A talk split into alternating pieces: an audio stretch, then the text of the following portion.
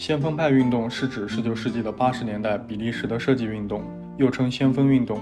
1881年，比利时人奥克塔·毛斯创办现代艺术，宣传新艺术思想。在他的组织下，1884年成立了一个前卫的小组，即二十人小组，举办了一系列艺术展览，展出了欧洲当时最前卫的一批艺术家的作品，